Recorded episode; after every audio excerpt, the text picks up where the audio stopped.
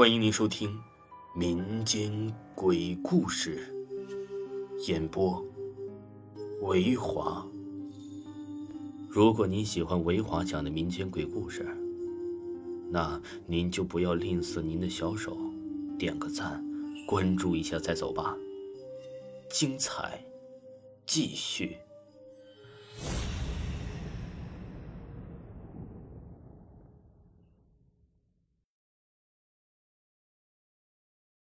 本故事纯属虚构。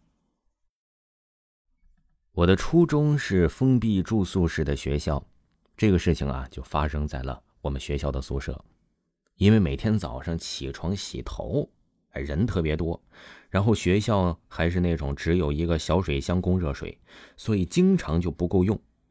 我就在前一天晚上和我的宿管梁姨说，早上五点半叫我起床，然后啊，我就早点去占水位。第二天，我就看到梁姨开门进我的房间，摇着我对我说：“快点起床洗漱了。”我回答一声，马上就拿着洗漱用具去水房了。当时就感觉到自己一瞬间就起来了，很清晰。那个时候也没有迷糊，走到水房就准备接热水，发现水根本就没开始烧。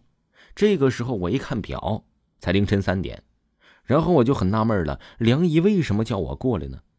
接着呢，我就把洗漱用具放到台子上，自己回去接着睡觉了。没睡多久，梁姨又开门，这回呀，哎，咬我一遍，瞪着眼睛对我喊：“心怡呀，快点去，马上没水位了，再不去就迟到了。”然后我就又去了，到那里一看，盆还在我上次放的地方，水房好像一个人都没有，水也没有烧好。我看了一下表。原来才四点，之后我就生气了，我气鼓鼓的回去。生气之后，梁姨总折腾我，这干嘛抽这根筋呢？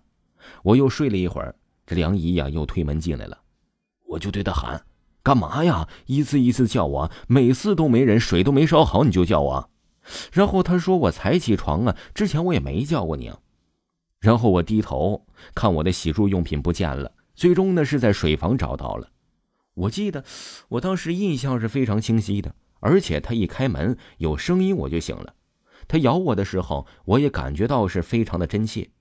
这么多年过去了，到现在我都不知道为什么会这样，但是，应该是我们这个宿舍呀是不太太平。我听过一些这个事儿。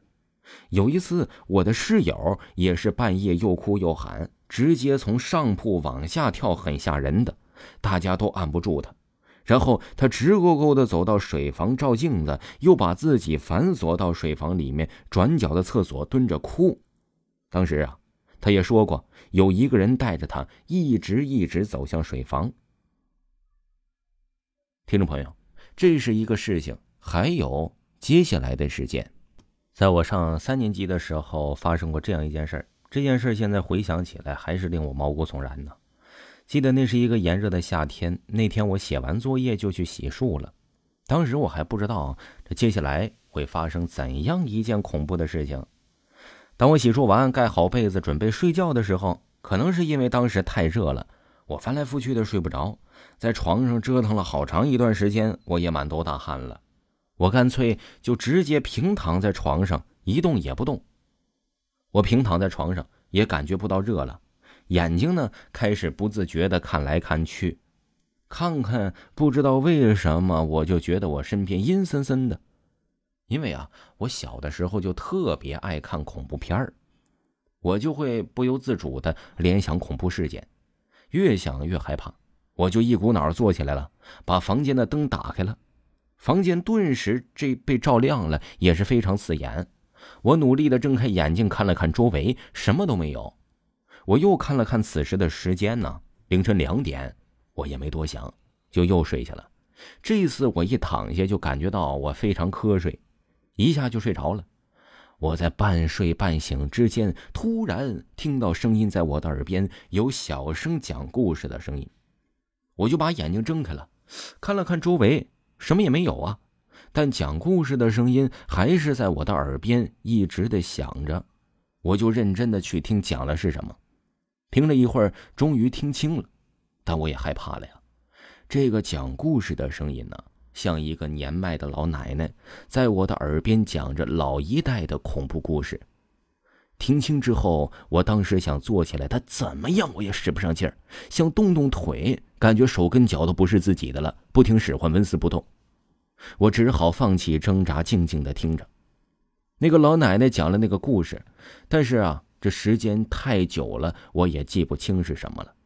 我只记得当时特别的害怕。等那个老奶奶把那三个故事讲完了，我感觉我慢慢的就能说话了。我当时就开始叫妈妈。我妈妈听到我的叫声之后，赶紧冲进了我的卧室。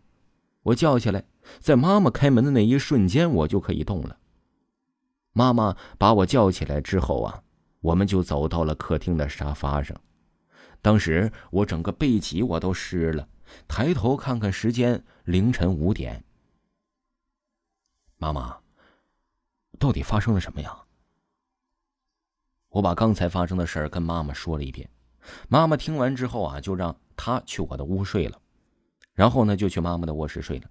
在睡着之后，隐隐约约的听到这妈妈在跟谁打电话。等第二天早上一醒来，我就去上学了，什么事也没有，就是精神不太好。又过了一天之后，我就完全好了，从此之后再也没有发生过这件事儿了。直到今天之后才知道啊，那天晚上睡着之后。妈妈呢，就给家里的姥姥打了电话了。姥姥一听啊，想起来忘给太姥姥上坟了，赶紧就给上了坟。之后呢，就再也没有发生过诸如此类的事儿了。可能是因为姥姥没有去给他上坟，他生气了吧？听众朋友，本集播讲完毕。维华呢，最近新推出了一本书，叫。躲在墙壁里的女人是咱们恐怖悬疑特别惊悚的一本小说，而且呢是三 D 音效。喜欢的朋友可以点击我的头像，可以收听到本部专辑。非常的好听，非常的刺激。喜欢的朋友一定不要错过哦！咱们下期再见。